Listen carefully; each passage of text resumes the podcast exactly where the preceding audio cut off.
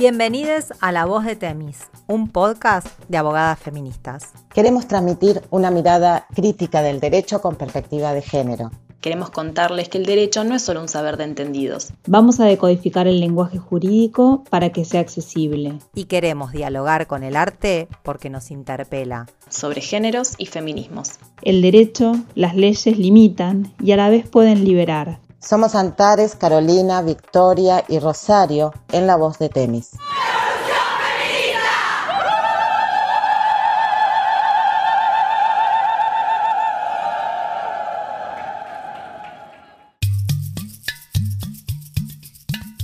En este episodio de La Voz de Temis encontramos la excusa para hablar de cine, desde el derecho y con enfoque de género. Elegimos el cortometraje Aldana y León. Con algunos spoilers, reflexionaremos acerca del tránsito de una mujer víctima de violencia por el sistema judicial y policial machista y patriarcal, que la vuelve a victimizar. Hablaremos con la directora y guionista Victoria Andino, que además es la directora de este podcast, y con la protagonista Noelia Bergini. ¿Qué sucede en esta película? El corto impacta desde el primer segundo, cuando la cámara se detiene en una olla con la mano de una mujer que hace la comida. Al mismísimo momento se escucha la voz de un nene que dice mamá e insiste. La cocina se muestra como escenario principal. La protagonista está agotada. Su gestualidad es muy precisa. También la vemos preocupada y angustiada. Su mirada se pierde y su paciencia también cuando el pequeño no quiere comer. Primera escena inquietante. Conversamos con la directora del corto, Victoria Andino. Le preguntamos, ¿cómo se te ocurrió contar esta historia? Aldana y León es el cruce de varias situaciones. Eh, la primera y quizás la fundante eh, tiene que ver con el cotidiano. Era el año 2019 y estábamos en una profunda crisis económica en todos los sectores y yo atravesaba siempre la Plaza San Martín de la Ciudad de La Plata para cruzar para ir a mi laburo y veía cómo eh, la plaza se iba transformando en una gran feria americana a, a, cielo abierto, donde distintas personas vendían eh, básicamente ropa usada y en algunos casos algunos artículos, lo, lo, que tenían. Y yo observaba que esas personas eran en su mayoría mujeres, mujeres con niñas que estaban solas vendiendo lo que tenían para hacerse el mango había una organización y la situación se repetía, iba creciendo y creciendo. Y a mí eh, eh, esa situación me llevó a preguntarme y acercarme y preguntarme por, por, por, cómo habían llegado hasta ahí y cuáles eran algunas de sus realidades. Y, y empezó, bueno, a, a, pensar en la precariedad ¿no? de, de, del sistema y lo que va pasando un poco con, con, con, el sistema y con algunas realidades. Y a la par, la otra situación fue un hecho de violencia de género, eh, que fue bastante mediatizado, donde una mujer había llegado a su casa y descubrió que su pareja estaba intentando violar a su hija y ella reacciona acuchillándolo y, y bueno, termina detenida y presa por este hecho. En la plaza, la protagonista, que estaba sin trabajo, se encuentra con una amiga feriante que le reservó un espacio para poder vender ropa aparece, como siempre, la primera mano de una mujer, amiga sorora, en contraposición al Estado o su mano invisible. Otra mujer, madre, que ha dejado a sus hijos a cargo de otros para poder hacer el día vendiendo ropa en una plaza. Sororidad por parte de sus pares. Quizás como espectadores, la figura de la mala madre vuelve a aparecer en Lali, esta amiga que deja a su hijo con fiebre ¿Pero acaso Lali tiene opción de ganar dinero por otros medios? Aldana empieza a trabajar allí. Al mismo tiempo que acomoda la ropa, mira a su niño que juega una cierta distancia de rescate, controlable hasta un momento determinado. De repente, Aldana pierde la distancia de rescate de León y estalla en llanto. León ya no está. ¡León! ¿No viste un nene, un nenito por acá coloradito? ¿León? No, no lo lo veo.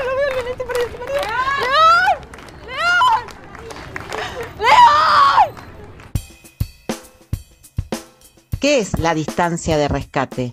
Nos gusta indagar en la literatura de mujeres.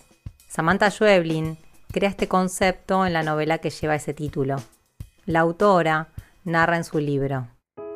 Es que necesito medir el peligro. Sin esta medición es difícil calcular la distancia de rescate. ¿Cuándo empezaste a medir esta distancia de rescate? Es algo heredado de mi madre. Te quiero cerca, me decía. Mantengamos la distancia de rescate. Hablamos con la protagonista de esta historia, Noelia Bergini. ¿Cómo fue la escena de la plaza donde se pierde León? Bueno, la escena de la plaza fue, fue muy loco, fue una locura porque este, si bien estábamos con, filmando con el permiso de las mujeres de la plaza, era muchísima gente, las mujeres de la feria, era muchísima gente la que estaba, entonces mucha gente no sabía lo que estábamos haciendo, como equipo técnico estábamos muy camuflados, estábamos filmando con un lente muy largo a mucha distancia, entonces la cámara no estaba cerca de donde yo estaba. Eh, y venía, veníamos de una toma anterior que Tori supuestamente iba a cortar, pero no cortó, entonces como ella no cortó, yo seguí, y como yo seguí, ella siguió, y así fue que hicimos esa toma, que fue la única que hubo de la corrida y los gritos. Y lo que sucedió fue que, que, en el medio de mi corrida una mujer se me acercó a preguntarme, nada, a ayudarme, a socorrerme, cómo, cómo es el nene, cómo, y yo me quería morir porque no quería cortar, porque sabía que no quería hacer eso de nuevo, y a la vez, eh, nada, me sentí una porquería de persona, fue horrible cuando cortaron vino gente a cagarnos a pedo y a felicitarnos a la vez, pero por el nivel de verdad que había tenido la situación, pero, pero fue, fue muy complejo. Yo me quedé como muy choqueada por esa situación. La escena siguiente refleja a qué situaciones debe atenerse una mujer cuando denuncia en una comisaría. El Estado se hace presente desde el peor lugar, Elegimos escuchar el audio de la escena en la comisaría porque es tan verosímil que parece un documental. ¿Y usted dónde estaba? Enfrente. ¿Pero lo veía? Sí, claro que lo veía. ¿Y por qué dejó de verlo? Porque una chica me pagó y cuando bajé la mirada volví y no estaba más. O sea que estaba vendiendo. ¿Estaba vendiendo? Necesito que me responda qué estaba haciendo si puedo completar la declaración. Sí, estaba vendiendo en la plaza. O sea, el nene estaba jugando. El nene estaba en los juegos a dos metros de donde estaba yo. Una chica me pagó, bajé la mirada y cuando volví ya no estaba más. ¿Tiene el DNI del nene? Señora, ¿tiene el DNI del nene?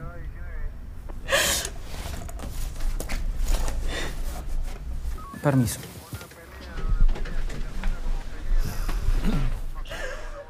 Tranquila, negra. Tranquila, negra, te juro. Las chicas siguen en la plaza, te juro que va a aparecer, lo van a seguir buscando. Hola. Sí, acá en la comisaría, sí, haciendo la denuncia. Sí, ahí voy. Ahí voy, ahí voy. Señora, encontramos al nene. Está bien, pero no podemos entregárselo, se lo dimos al padre. ¿Por qué hicieron eso? Porque tenemos una denuncia por averiguación de paradero. La concha de la madre. Tranquilícese. ¿Sabes por qué se fue de la casa? Porque la cagaba a palos todos los días, por eso se fue de la casa. ¿Qué querés que haga? ¿Usted hizo la denuncia por violencia? Señora, ¿tiene la denuncia hecha? No, no hice ninguna denuncia. Y hágala. El DNI, señora. Señora. La escena que escuchamos es un ejemplo del abordaje cotidiano de la policía que luego se refuerza con los operadores judiciales. Este proceso de violencias y maltrato por parte de las instituciones del Estado se conoce como revictimización. El sistema las transforma en víctimas por partida doble. El resultado seguro es la intimidación por miedo a ser criminalizadas o por descreimiento. La selectividad del sistema penal se refleja en las distintas escenas del corto. Las prácticas del agente policial hacia Aldana la violentan y demuestran la normalización del estereotipo de mala madre por no haberse comportado de acuerdo a su deber de cuidado en relación a su hijo, estereotipos que son utilizados tanto por la agencia policial como la judicial.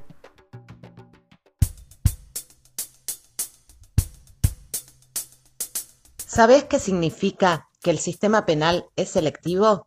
La selectividad del sistema penal implica que el sistema penal elige a determinada persona como imputada o como víctima.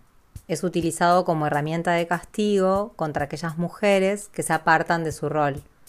Por ejemplo, a las malas madres, a las malas esposas y, en definitiva, a las malas mujeres. También las políticas criminales dirigidas a sancionar la violencia hacia las mujeres pueden derivar en otras violencias hacia ellas, en tanto refuerzan estereotipos de mujer víctima, débil, sometida por un lado, y privan de protección a las mujeres que no se ajustan a ese modelo de buena víctima.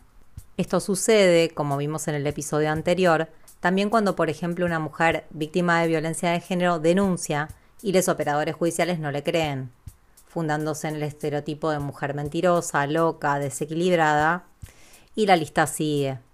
A la par, desde nuestra práctica profesional, advertimos que la credibilidad de la víctima solo se cuestiona respecto de las mujeres que denuncian hechos de violencia de género. No se hace test de fabulación a quien denuncia un robo. ¿Sabías que desde el derecho penal feminista podemos poner en cuestión los conceptos de buena y mala víctima? La buena víctima es aquella que inventa el sistema penal machista. Es la víctima frágil, disciplinada y dañada. El derecho penal se encarga de delinear imágenes de cuerpos sufrientes que tienden a producir estereotipos de quién puede ser víctima.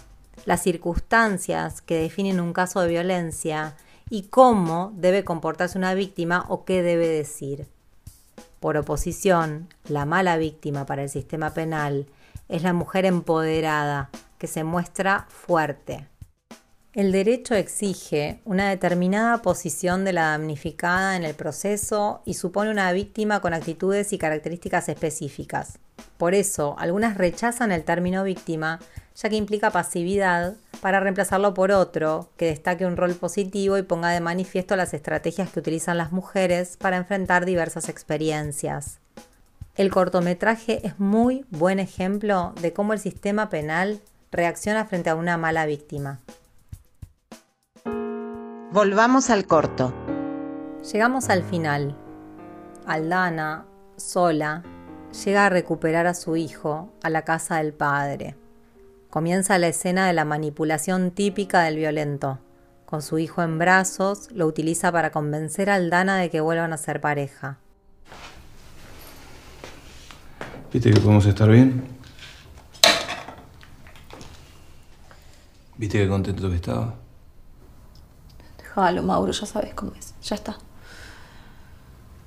¿Qué crees que deje a mi hijo? No. Yo te juro que te lo dejo ver. Te lo juro. Separados los tres. No. No va a pasar. Eh. Podemos estar bien nosotros. ¿Cuántas veces te pedí perdón ya? ¿Eh? Mil veces te pedí disculpas. No va a volver a pasar, pero tenemos que estar juntos por el nene, por vos, por mí, por todo. ¿Eh? Tenemos que estar juntos, nosotros tenemos que estar juntos, juntos, no separados. ¿Te das cuenta cómo es la cosa? ¿Eh? No da más. El terror, la ausencia de protección del Estado hizo que Aldana se defienda. Aldana sale caminando con su hijo sola en la noche. La película tiene un final inesperado. Hablamos con la directora y le preguntamos, ¿cómo llegaste a este final? ¿Y qué reflexión tenés sobre esto, Victoria? Y a mí me interesaba pensar alrededor de esto de ir siendo expulsado de un posible sistema, siendo expulsado de una posible situación, ¿no? Alguien que pierde su laburo y va a trabajar en una situación aún más precaria, alguien que es víctima de una situación de violencia, y, el Estado no puede contener y hay situaciones que, que, se vuelven más violentas y terminan llevando a, situaciones de las cuales ya no hay escapatoria. Entonces, hablar del León cuenta un poco la historia, es un cruce donde todo termina siendo un gran derrotero, donde prácticamente no, no, hay escapatoria, eh, a medida que uno se va cayendo del sistema. Aldana desde el primer instante de la película se muestra ida en un mundo de violencia interior muy bien interpretado por la actriz y logrado por la directora.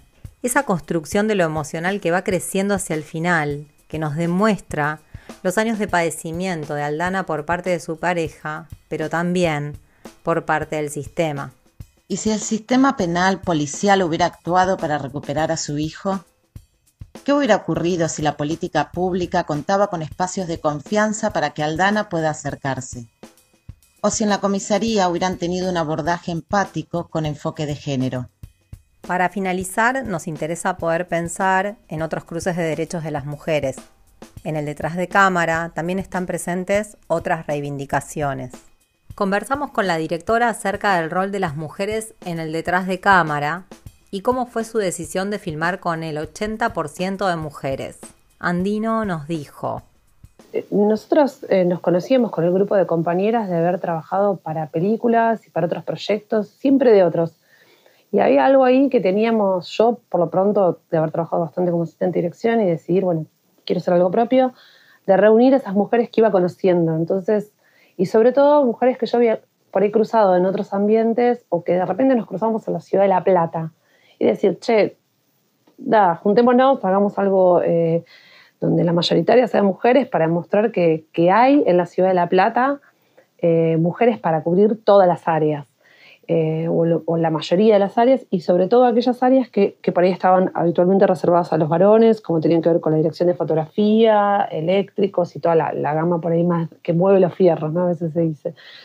Eh, entonces la decisión estuvo como un poco motivada por eso, por reunir a estas mujeres, por, por, vincularnos y también por hacer un cruce generacional, digamos, mujeres que veníamos con, con mayor entrenamiento y, por ahí chicas que recién arrancaban y me parecía que lo importante estaba ahí, en este intercambio y en, y en poder dar, darnos lugar entre las compañeras a laburar y a seguir generando proyectos que contengan nuestras ideas, nuestras identidades y nuestras historias. Me parece que, que, es primordial y eso pasa cuando hay un equipo conformado enteramente por mujeres que empiezan a pasar quizás otras cosas en, cuanto a cómo se desarrollan las ideas y también Alan León fue gestado en ese sentido, con un, una forma bastante horizontal de pensar juntas, era lo que queríamos contar y cómo contarlo. Las mujeres en el cine han ocupado ciertos roles históricamente. Ahora, en el cine las mujeres comenzaron a dar una disputa en las cabezas de equipo. Será también este un tema sobre el que volvamos a indagar. Para finalizar, agradecemos a la actriz Noelia Vergini y a la directora Victoria Andino. En el próximo episodio de La Voz de Temis abordaremos el cupo laboral travesti trans, también sobre las conquistas previas del colectivo. Conversaremos con algunas de sus protagonistas que nos contarán sobre el camino recorrido y su agenda actual. Esta fue La Voz de Temis,